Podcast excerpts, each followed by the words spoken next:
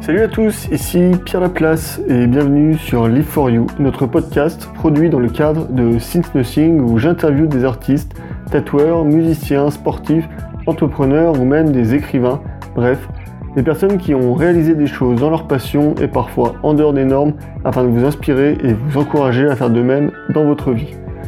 Aujourd'hui avec Hugo, nous avons eu le privilège de recevoir Mathilde Ramadier qui est une scénariste de bande dessinée, traductrice et auteur d'essais.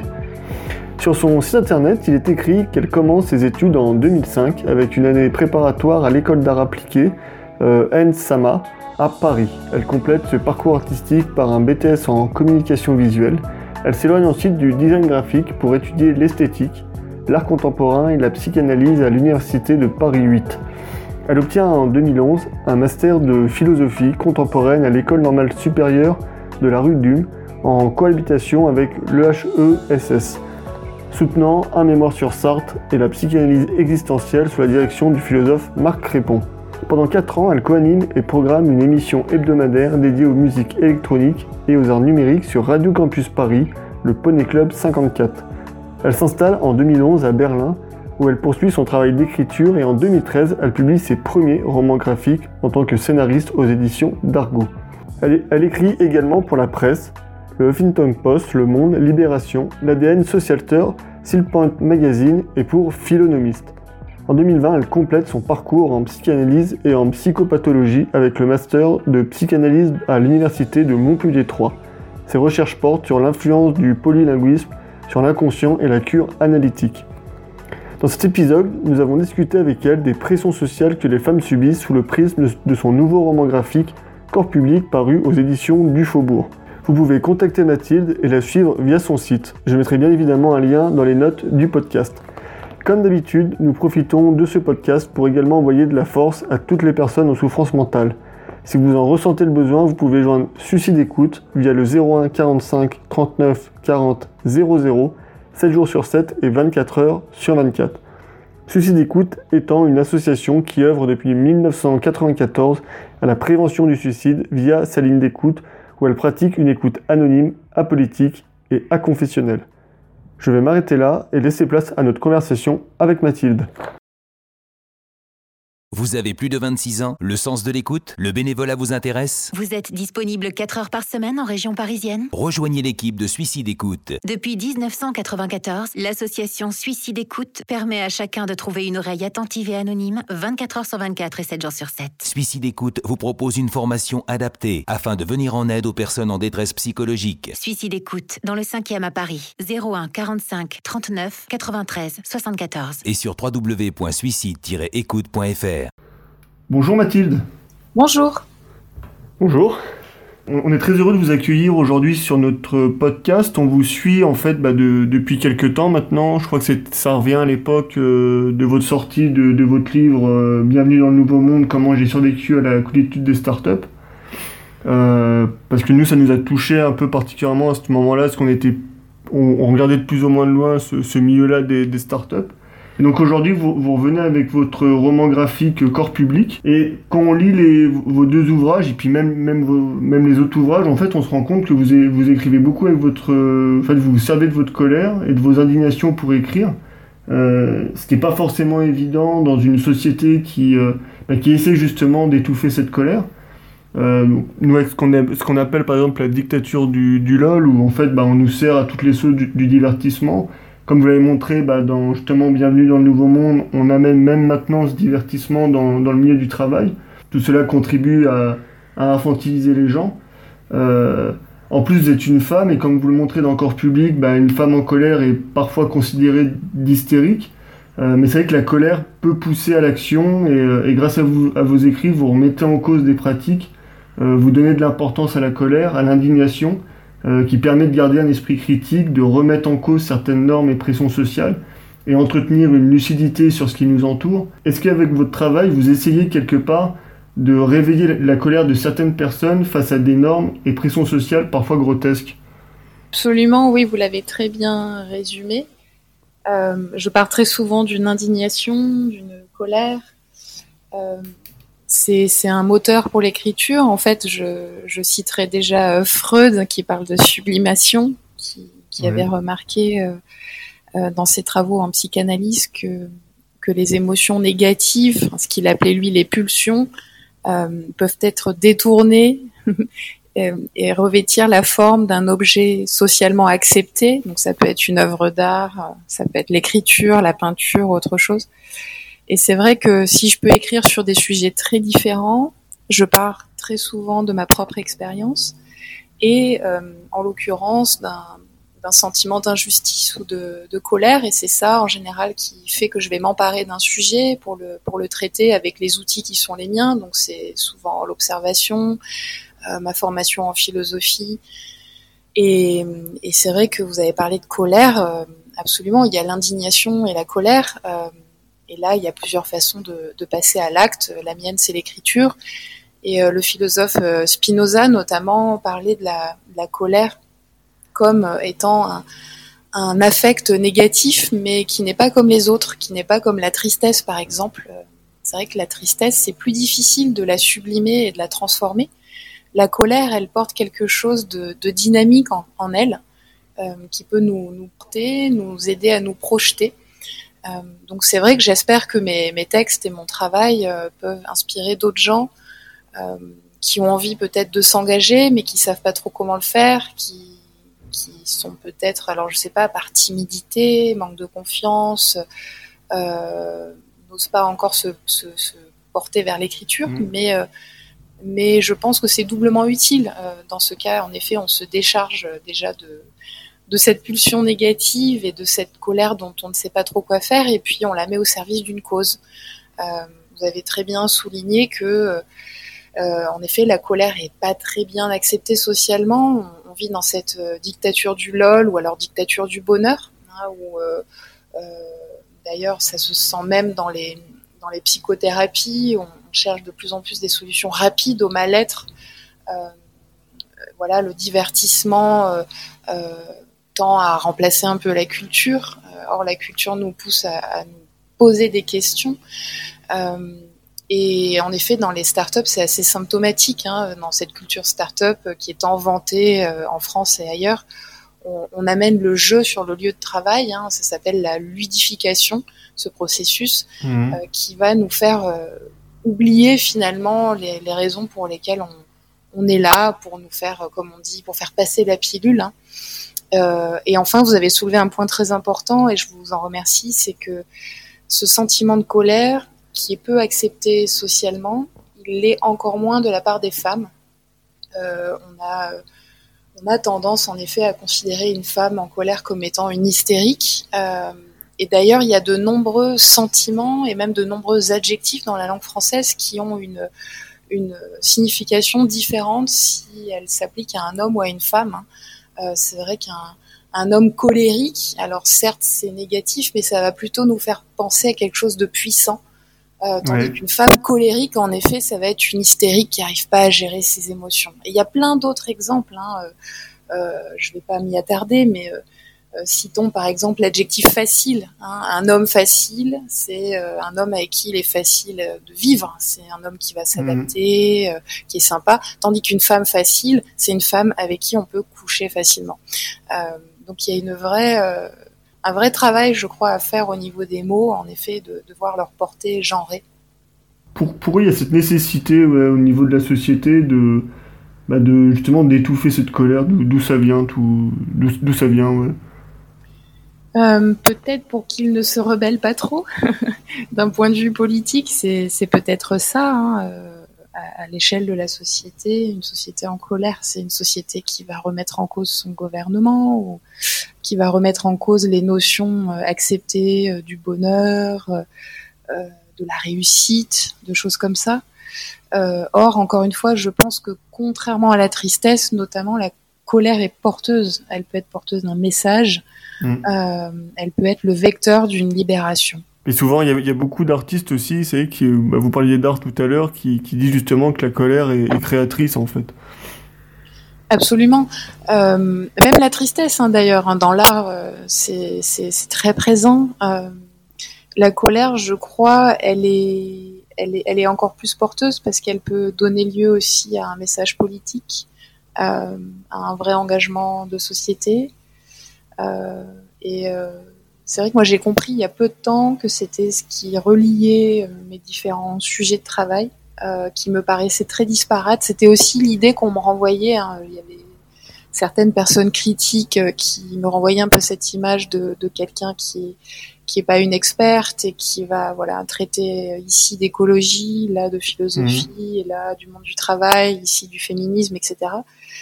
Euh, et en fait, il y a deux ans, en 2019, j'ai été invitée par euh, TEDx Toulouse euh, pour pour une intervention au théâtre de Toulouse.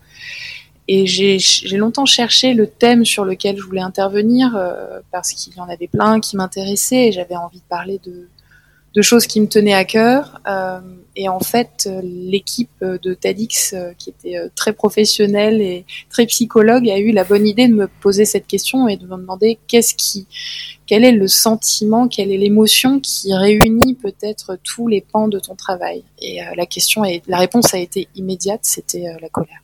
Donc j'ai fait un TEDx sur la colère. Mais d'ailleurs aussi, ce qui est, ce qui est assez, similaire, par exemple, dans Bienvenue dans le Nouveau Monde et euh, dans Corps Public, euh, c'est que vous mettez en avant des, discours ambivalents. Mhm. Euh, et qu'est-ce que vous recherchez justement dans le fait de, travailler sur ces ambivalences, de les mettre en avant? Je crois que l'être humain est ambivalent, qu'il est incohérent. Il y a un philosophe euh, sur lequel j'ai beaucoup travaillé ces dernières années euh, en écologie qui s'appelle Arne Ness, euh, qui est un philosophe norvégien spécialisé en, éthique environnementale, mais qui avait beaucoup étudié la, psychologie et la psychanalyse. Il a failli lui-même devenir psychanalyste. Et il disait que l'être humain est incohérent et que l'incohérence c'est la vie en fait et que la cohérence c'est la mort. Et euh, derrière cette formule un peu alambiquée, je retrouve aussi cette idée que le vivant, c'est c'est pas la stabilité, le vivant c'est l'équilibre. Mmh. Hein, on est toujours, euh, que ce soit en société, que ce soit psychiquement, euh, euh on parle de ça même en écologie hein, pour les systèmes vivants, euh, est toujours à la recherche d'un équilibre hein, qui est sans cesse remis en question, qui est sans cesse en train de se remettre en place. Et là, je trouve qu'on retrouve cette idée de d'ambivalence, c'est-à-dire qu'on on va jamais complètement bien ou complètement mal. Il y a un peu des deux. Euh, on n'est jamais totalement en accord avec ce qu'on fait. On peut ressentir quelques dissonances. Euh, et c'est cette, ambiguïté de l'être humain, moi, qui m'intéresse, euh, qui fait aussi que je suis ni complètement optimiste, ni complètement pessimiste. Ces ambivalences-là qu'on retrouve dans, le discours et dans la société, j'ai souhaité aussi les mettre en avant dans, ce dernier ouvrage Corps public, où l'on parle du corps de la femme et des discours qui, le, qui cherchent à l'enfermer dans des, dans des normes et des fonctions, euh, pour montrer finalement qu'il y a, y a le sexisme est partout, qui se glisse dans plein de petites failles qu'on ne voit pas forcément, et que nous-mêmes tous, on a pu tenir des discours sexistes à un moment ou un autre dans notre vie parce qu'on en est euh, imprégné. Euh, et donc dans ce livre, on met euh, en avant aussi l'ambivalence de ces discours, notamment à une époque où la parole se libère de plus en plus, et je m'en réjouis, mais où il reste quand même aussi beaucoup de travail à faire. et, Corps public, dans le récit que Camille Ulrich a mis en, en image, on montre aussi que les femmes peuvent être à l'origine de discours sexistes et que c'est pas euh, c'est pas le, seul euh, travers euh, des, hommes. Mais d'ailleurs, en parlant bah, tout à l'heure, vous parliez, vous commencez à parler des normes, des, fonctions. et c'est que les, dans le corps public, bah, les, pressions, les pressions sociales, notamment bah, celles portant sur, sur le corps de la femme, sont mises en avant dans, le corps public. Et, je trouve que ça fait en fait écho en quelque sorte à l'histoire de Marine Noré. Alors je ne sais pas si vous connaissez son, histoire. Grâce à vous, je l'ai découverte, oui. Euh, du coup, bah, elle, a souffert d'anorexie euh, et ça a pris en fait euh, en partie source à cause du regard des autres sur son corps et, des pressions sociales. Donc on peut dire qu'elle a subi une appropriation extrême de son corps en fait. Est-ce que vous trouvez qu'il y, a une réelle nécessité de, dire aux gens de se donner le droit d'être ce qu'ils veulent être plutôt que d'être ce que les autres attendent qu'ils soient? Car toutes ces pressions sociales en fait finalement bah, tuent un peu la singularité de chacun. Absolument, vous l'avez très bien résumé.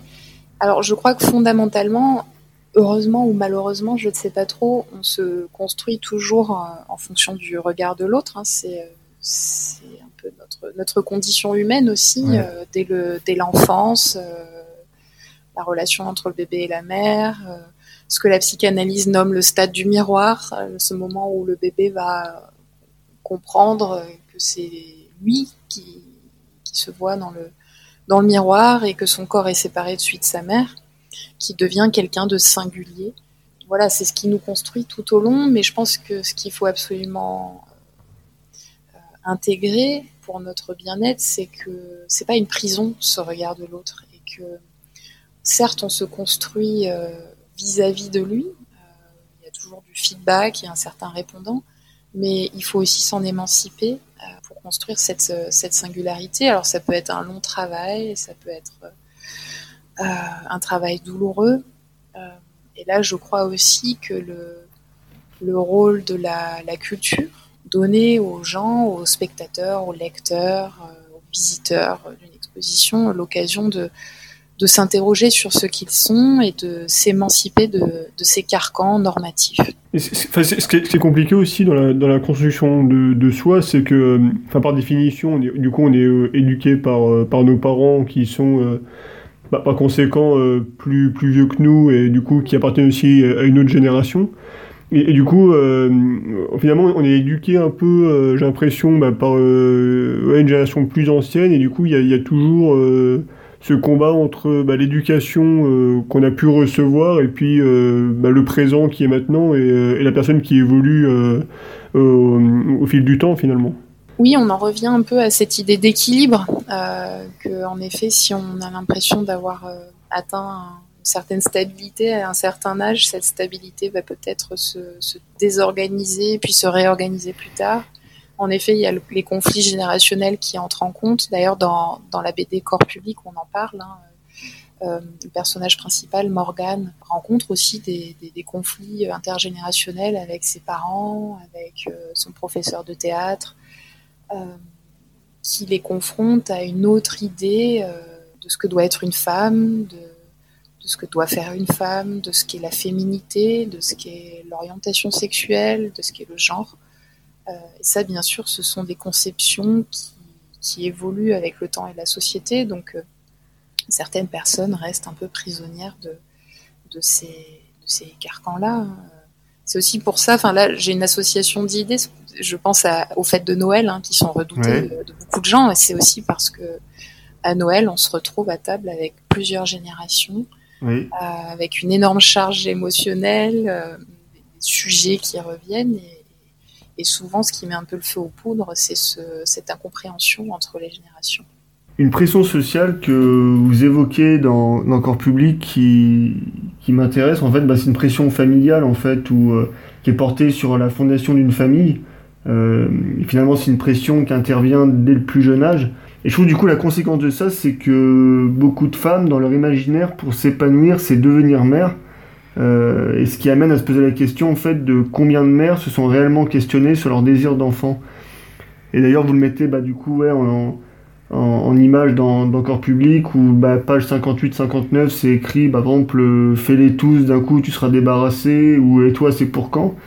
ça fait vraiment du coup bah, penser que c'est plus une obligation d'avoir un enfant qu'un réel désir, un simple schéma de vie à reproduire. Euh, donc pour correspondre à une norme.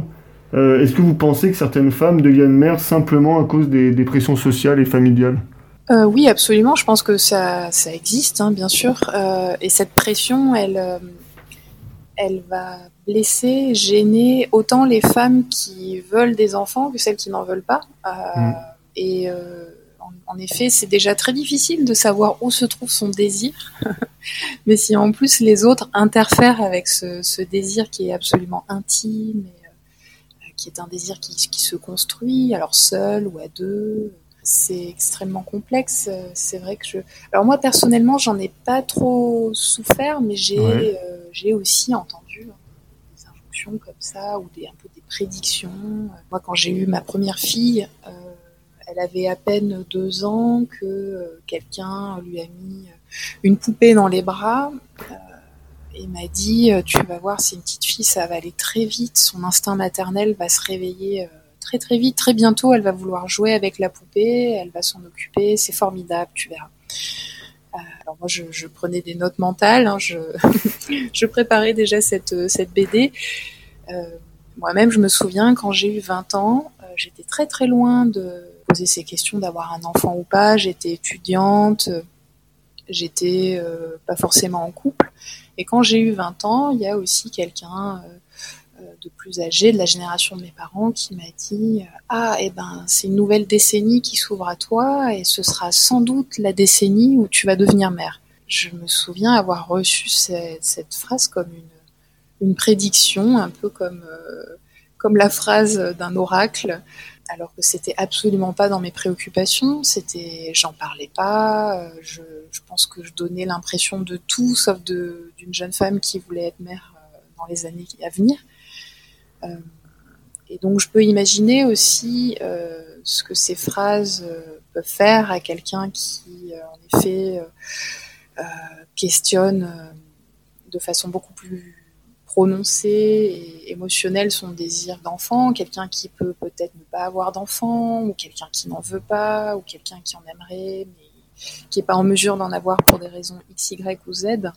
Et là, ça blesse profondément et ça laisse des traces. Ouais, c'est sûr. Et puis même euh, les gens, bah, il y, en a, ils sont très arrêtés sur le fait qu'ils veulent pas d'enfants. Donc après, pour X raisons. Et puis souvent, la, bah, la réponse qui, qui leur est donnée, c'est ah, tu verras, tu vas changer d'avis, euh, laisse le temps faire. Comme si qu'en fait que on n'acceptait pas le fait que des gens ne, ne veuillent pas d'enfants en fait. Absolument, oui, oui. Euh, or, il y a de plus en plus de femmes hein, qui revendiquent, qui revendiquent ce droit pour des raisons qui leur appartiennent, mais même même quand ces raisons-là sont clairement dites, mhm. il y a toujours en effet ce retour de bâton, ce discours qui, revient et qui va remettre en question les, arguments. En effet, ah mais tu verras, tu vas finir par y venir. Euh, voilà, comme si le devenir mère euh, faisait partie de, l'identité euh, d'une femme, ce qui est, on sait que c'est totalement absurde. pourtant, ça nous a façonné depuis des, des millénaires en fait cette distribution des rôles.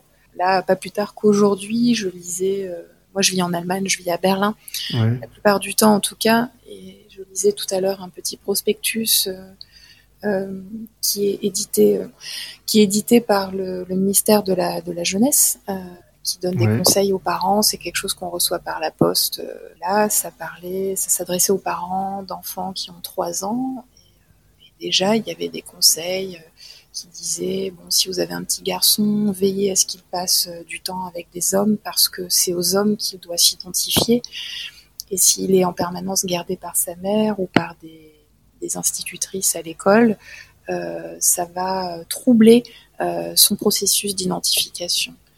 Et évidemment, le même conseil était prodigué pour, pour les parents de, de petites filles. Et et je trouve ça terrible. À, travers Corps Public, vous montrez aussi euh, plusieurs actions de la vie quotidienne, euh, alors comme ça, qui ont l'air anodines.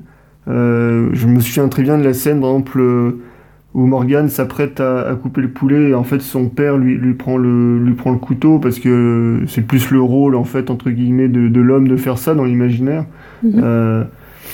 A aussi la, belle-mère qui craint pour la carrière de, son fils, mais pas pour celle de Morgane. Mhm. Est-ce qu'à travers tous ces exemples aussi, on voit aussi que la société en fait infantilise vachement la femme? Oui, absolument. Il y a aussi cette idée sous-jacente que, donc, on vient de l'évoquer, hein, que le rôle d'une femme est euh, d'enfanter, euh, elle est destinée à, procréer et elle doit s'occuper de ses enfants. Mais par conséquent, ça veut dire aussi qu'elle reste à la maison et donc qu'elle est moins mmh. confrontée au monde extérieur, hein, qu'elle va pas vivre euh, des, aventures comme un héros. mais qu'elle va rester euh, bien au chaud au nid. Et donc, par conséquent, elle va moins connaître le monde, moins confrontée à, oui, au monde extérieur, à tout ce qu'il a à offrir, à la culture, à la découverte. Et donc, elle va rester, elle aussi, un enfant, en quelque sorte. Elle va rester au foyer. Euh, et euh, oui, en tant que, femme et jeune mère, j'ai aussi vécu tout un tas de situations où je me suis sentie infantilisé ou en tout cas où l'on a sous-estimé mes capacités sans me donner l'occasion de les, de les montrer, de les dire ou de les prouver.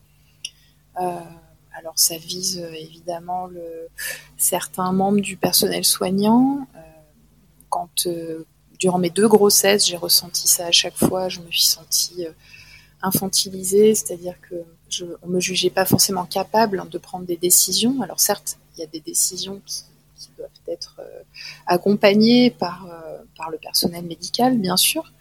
Euh, néanmoins, voilà, je, vis en Allemagne, qui est le pays qui surveille le plus les grossesses au monde en plus. Hein. J'ai eu un nombre incalculable de, de rendez-vous pendant ma grossesse, beaucoup plus que ce qu'on a en France, avec des échographies à chaque fois, des prises de sang vérifier le, le niveau de vitamines. Et puis, je, me souviens d'une discussion avec la gynécologue. Euh, j'expliquais notamment que je mangeais très sainement, que je mangeais des produits mhm. frais tous les jours. Et elle m'a dit Non, non, non, mais moi, je, je vous crois, hein, mais euh, prenez des vitamines, il n'y a que comme ça que ça va marcher. Très souvent, voilà l'impression d'être un d'être presque un, objet, hein, ouais, un, enfant. Alors l'exemple que vous avez cité euh, du père qui coupe la viande à table et qui sert le vin, ça me fait plaisir que vous l'ayez retenu parce que c'était euh, nous c'est une scène qui nous avait fait beaucoup rire quand on l'a écrite et quand on l'a elle a été dessinée. Euh, elle a fait rire notre éditrice, je me souviens, qui avait réagi en disant Ah ouais, c'est vrai, c'est toujours les mecs qui coupent la viande.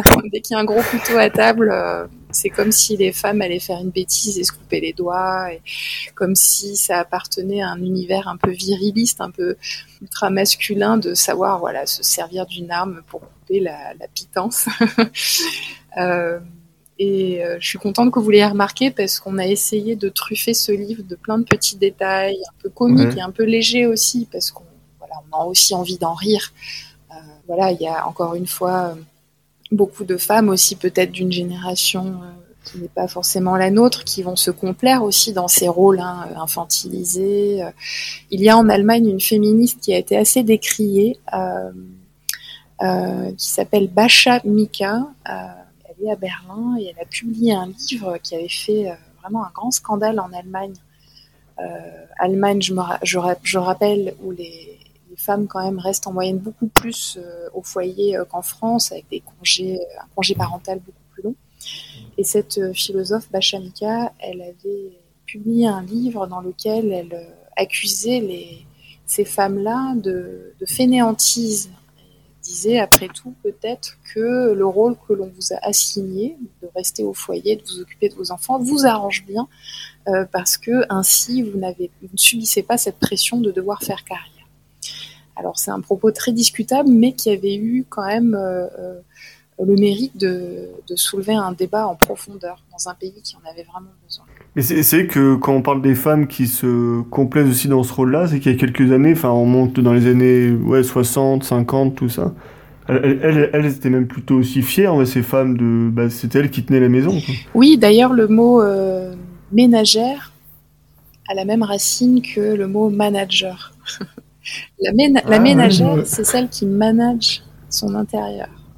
c'est la conception, euh, en effet. Euh, très, très, très, très sexiste du, du rôle d'une femme et qui, qui existe depuis euh, très longtemps. Euh, mais en effet, la, la, la, position patriarcale, paternaliste, a contribué à faire croire que euh, finalement, si le domaine d'action de l'homme, c'est le monde extérieur, le monde du travail, les voyages mmh. et autres, la femme a quand même aussi son son, son univers, son, son domaine d'action qu'elle va maîtriser et qui est euh, le foyer. Euh, j'ai été assez frappée. Euh, il y a un an, j'étais en vacances en Bavière, dans le sud de l'Allemagne, qui est une région très conservatrice et très catholique. D'accord. Et je suis, j'ai eu l'occasion de, de, me rendre chez des gens et à la, la porte d'entrée, dans l'entrée, il y avait un petit panneau humoristique on trouvait par exemple qui font des blagues mhm. sur, je sais pas, sur les fumeurs, sur le chien qui garde la maison. Et là, le panneau disait en substance, euh, à partir de maintenant, vous entrez euh, dans le domaine de Madame Machin,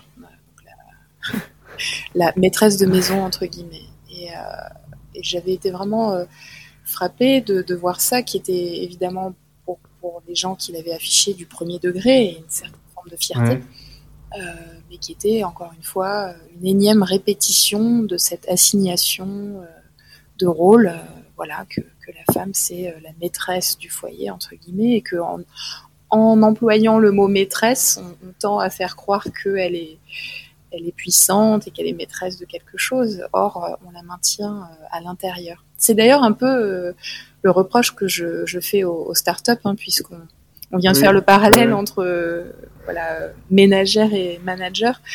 Euh, dans les startups euh, où j'ai eu l'occasion de passer et dans bien d'autres, euh, le terme de manager était suremployé. Donc on se retrouvait avec des, stagiaires qui avaient un poste de manager et on leur donnait ce nom, ce, titre pour leur donner l'impression qu'ils avaient un rôle important. Or, en réalité, ils n'étaient qu'un pion.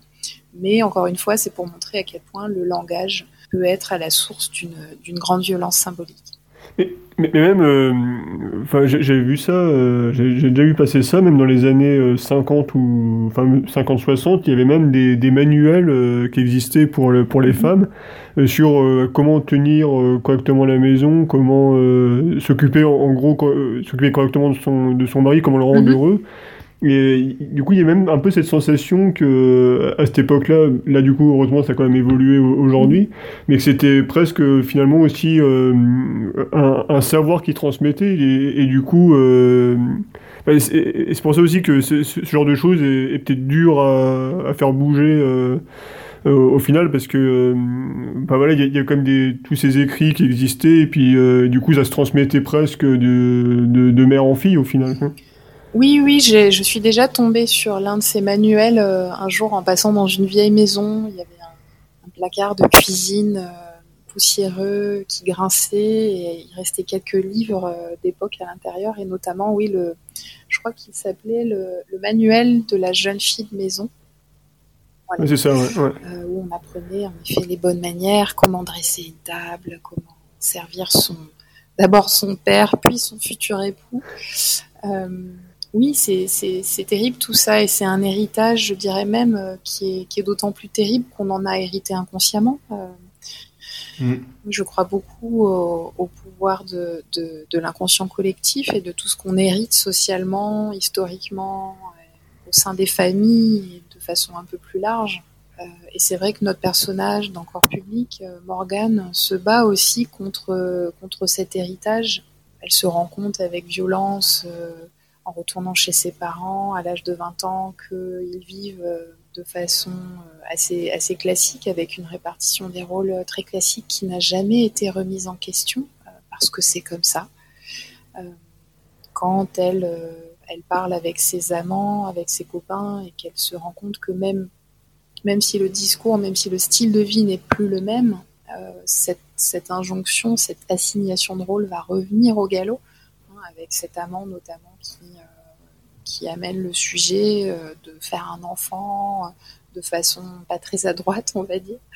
Euh, et en effet, avec ce livre, on a voulu construire l'image d'un personnage féminin, alors en l'occurrence cisgenre et hétérosexuel, en tout cas pour, pour ce tome 1, parce qu'on réfléchit peut-être à une suite. Ah.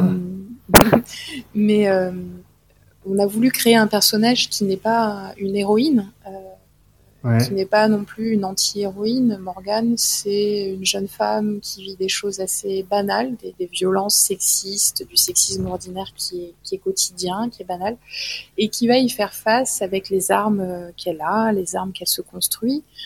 Euh, donc parfois, elle va arriver à à s'indigner, à se rebeller, à dire non, à partir. Et puis il y a d'autres fois où elle va encaisser un peu plus en silence parce qu'elle sera soumise à trop de pression, parce qu'elle euh, sera peut-être, euh, elle n'aura pas encore assez d'expérience pour faire face. Mais à travers tout cela, on ne voulait surtout pas décourager ou donner l'impression d'être fataliste en disant voilà ça change pas, c'est toujours pareil. Les féministes euh, disent la même chose depuis 40 ans, ça bouge pas. Non, pas du tout.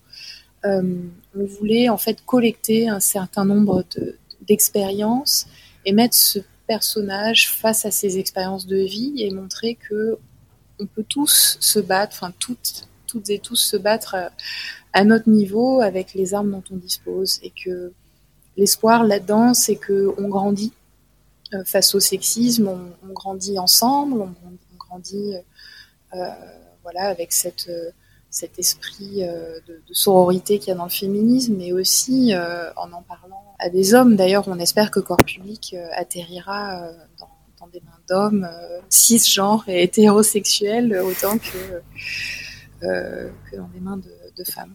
Je voulais revenir sur une notion, c'est que je trouve ça très intéressant, le ménager et puis manager.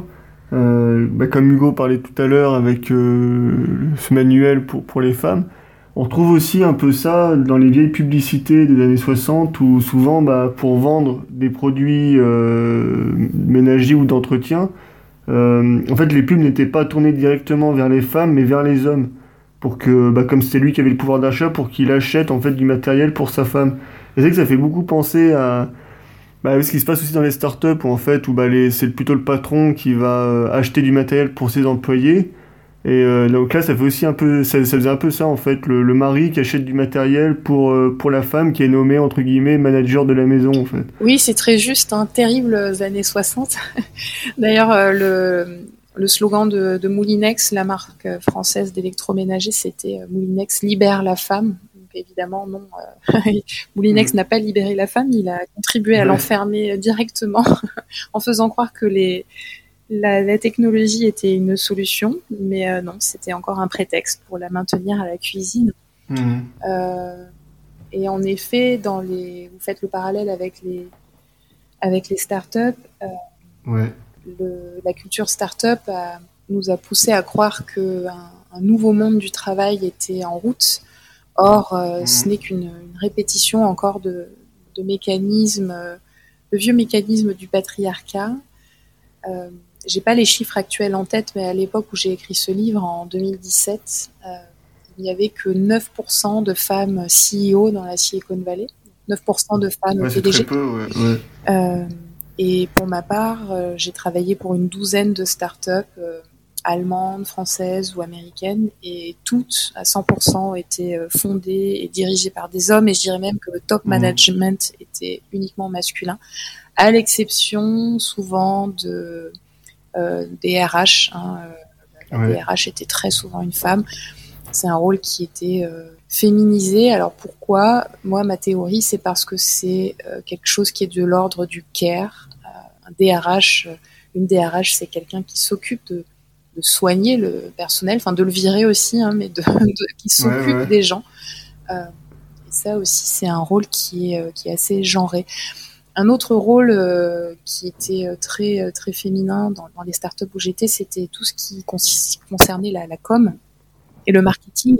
Et là aussi, je pense qu'il y a un lien avec le care. Euh, c'est que quand on s'occupe de la, quand on s'occupe pardon de la communication d'une entreprise, euh, on, on, soigne l'image de l'entreprise. On, s'occupe de ce que les autres vont en penser. Euh, et, euh, voilà, c'est quelque chose qui a été absorbé par les stéréotypes de genre euh, également.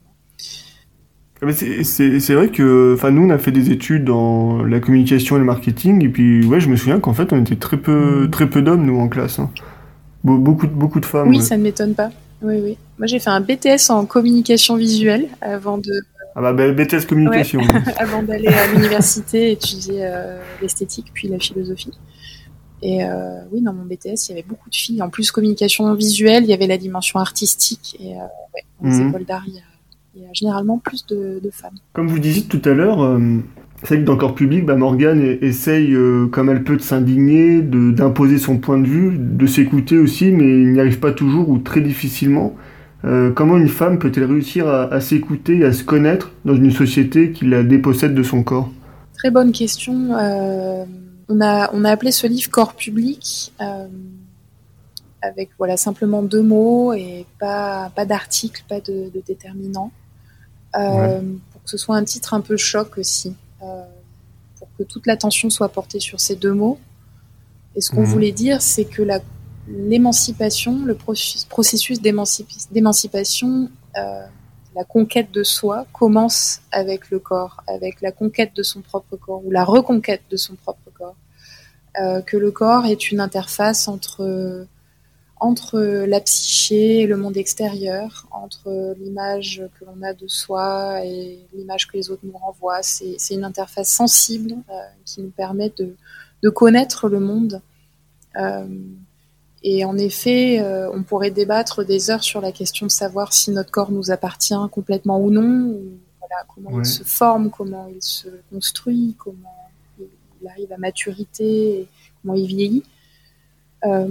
néanmoins, on pense que c'est un vecteur d'émancipation très fort, de même que la sexualité d'ailleurs. Euh, ces dernières années, on a vu émerger euh, un nouveau courant du féminisme hein, qui est associé à la, dite troisième vague du féminisme, qui est le féminisme euh, sex positive, qui, vise à montrer que la sexualité n'est pas un domaine euh, ni tabou, ni réservé euh, à la pornographie ou aux hommes, mais que c'est un outil d'émancipation pour les femmes aussi qu'elles peuvent se réapproprier euh, à travers la, reconquête du plaisir. c'est notamment grâce à ça aussi qu'on parle de plus en plus du clitoris, qu'on parle de plus en plus de pornographie féministe, hein, ce qui pourrait paraître un peu contradictoire, mais si ça existe depuis quelques années. Euh, et voilà, moi, il y a des féministes qui m'ont beaucoup inspiré, comme euh, Ovidie, euh, qui travaillent sur ces questions-là. Donc oui, c'est aussi pour ça qu'on a choisi de, ce personnage principal, Morgane, qui est comédienne. au tout début, moi, je, voulais qu'elle soit danseuse même, pour que aussi elle interroge dans son travail, dans sa vie professionnelle, ce rapport au corps, que son corps soit aussi un moyen d'expression dans son travail. Donc là, c'est le cas avec son travail de, comédienne, mhm. euh, mais qui la confronte aussi à encore plus de situations euh, sexistes, hein, avec ce, notamment ce professeur de théâtre qui refuse de parler euh, du corps des comédiennes, enfin qui refuse même de laisser les comédiennes parler de leur corps sur scène. Donc voilà, on a voulu créer une petite mise en abîme, et puis c'était aussi très agréable pour nous de, de, pouvoir parler de théâtre dans la bande dessinée. Il y a quelque chose qui nous a aussi euh, frappé dans, dans Corps Public. Euh, c'est que quand on parle de sexisme, on a plutôt tendance à voir le sexisme bah, venant d'un homme envers une femme, mais en fait, euh, bah, c'est aussi femme envers une femme. et notamment, en fait, bah, les mères reproduisent un schéma vers Morgane qu'elles ont elles-mêmes vécu en plus. pourquoi, en fait, ces mères-là reproduisent-elles ce schéma bah, comme voilà, quand elle est, en, elle est enceinte, elles font elles disent plein de choses, elles sont plein d'injonctions vers Morgane. Euh, donc en plus qui a pour conséquence bah, de laisser une Morgane incomprise, euh, seule, face, seule, face à ces questions et qui augmente en plus sa charge mentale. Oui, absolument. Euh, là, on en revient un petit peu à cette notion d'inconscient collectif qu'on a évoqué plus tôt. Je pense qu'on est toutes et tous, alors je n'ai pas forcément envie de dire victimes, parce que ça nous apporte aussi de bonnes choses, mais euh, on est tous soumis, on est tous sujets à, ces répétitions d'une génération à l'autre, hein, à ces répétitions mmh. qu'on hérite de la société, de, notre famille. Euh, et vous, citiez l'exemple de, la grossesse. C'est vrai que moi, quand j'ai été enceinte, les deux fois, euh, ceux, les, personnes qui m'ont plus embêté, c'était des femmes, c'était pas les hommes en fait. Hein.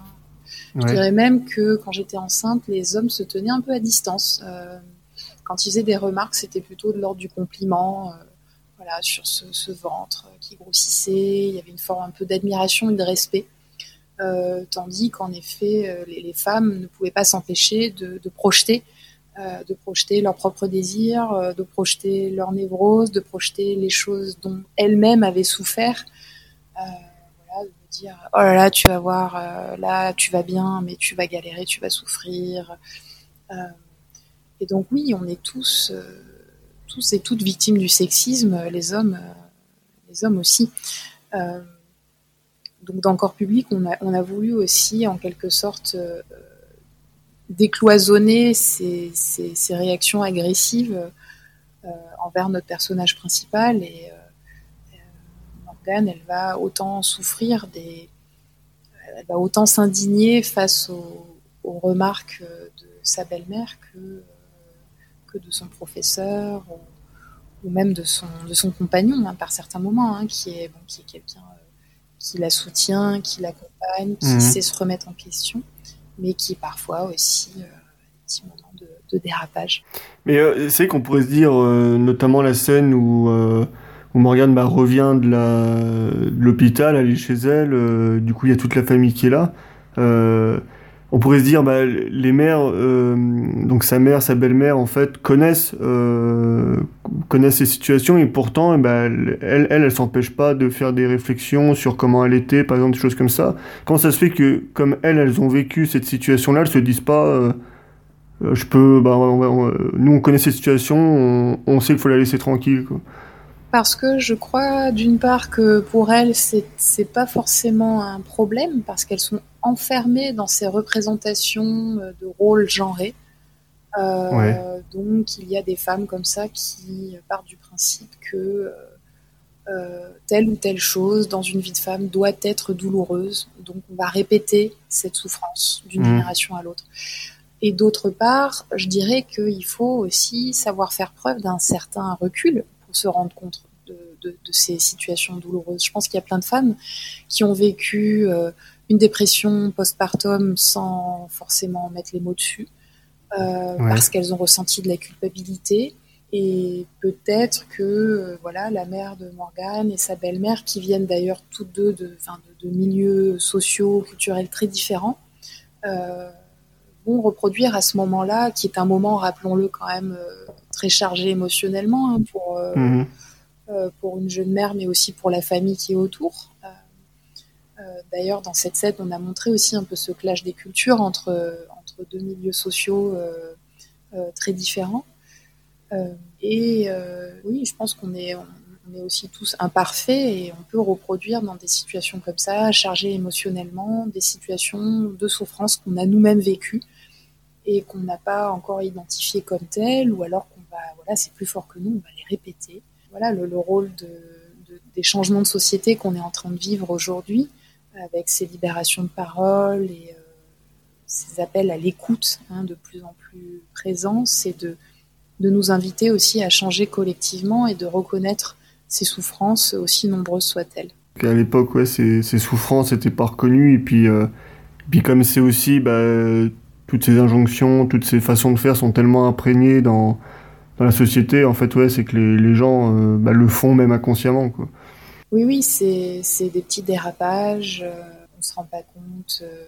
alors là, il y a, un livre qui a, qui paru récemment aussi sur la dépression postpartum, un autre, une bande dessinée également sur... c'est paru aux éditions Masso, j'ai pas le nom de l'autrice en tête, j'en suis désolée, où elle parle de son de, son, long parcours en PMA pour avoir un, enfant et elle, expliquait très bien euh, que conseil qu'elle a reçu d'amis qui cherchaient à la conforter, à la, réconforter, euh, était tout aussi maladroit finalement que, que, les, critiques. Hein, quand on lui disait euh, finalement ça va aller, détends-toi, tu vas voir, ça va marcher, ça l'a stressé encore plus que personnel médical qui lui annonçait peut-être une mauvaise nouvelle. Euh, c'est aussi ce qu'on montre dans Encore Public, c'est qu'il y a un certain nombre de ces injonctions qui ne sont pas euh, volontairement euh, blessantes ou, critiques. souvent, c'est perçu de la part de la personne qui l'émet comme un conseil. et là, en effet, il y a une grosse part, je pense, d'héritage inconscient ces moments-là qui sont, qui sont très singuliers, qui sont très intimes euh, dans, la vie euh, d'une femme. Ces moments voilà, qui sont la, grossesse, l'accouchement, les semaines qui, suivent. Quoi, on aimerait qu'il se passe de commentaires presque. C'est comme c'est souvent dit aussi, ouais, comme vous le dites, par, euh, bah, comme un conseil, des fois c'est un peu compliqué aussi de faire la différence entre quelque chose qui peut être blessant ou qui peut déranger, mais comme c'est tourné quelquefois comme étant un conseil, c'est vrai que euh, c'est c'est plus difficile en fait de s'indigner contre ça. Oui, et ce qu'on a cherché à montrer avec le personnage de Morgane, notamment dans, dans ces semaines qui suivent euh, l'accouchement, c'est que finalement, ce dont elle a le plus besoin, c'est d'une écoute mmh. bienveillante, d'une neutralité bienveillante. Euh, euh forcément d'un ou d'une professionnelle, mais dans, ces, jours si particuliers qui suivent la naissance, où voilà, où on est épuisé, où le corps est épuisé, où la psyché est complètement sans dessus dessous euh, avec l'arrivée de l'enfant, il y a plein de sentiments contradictoires et beaucoup d'émotions qui surgissent.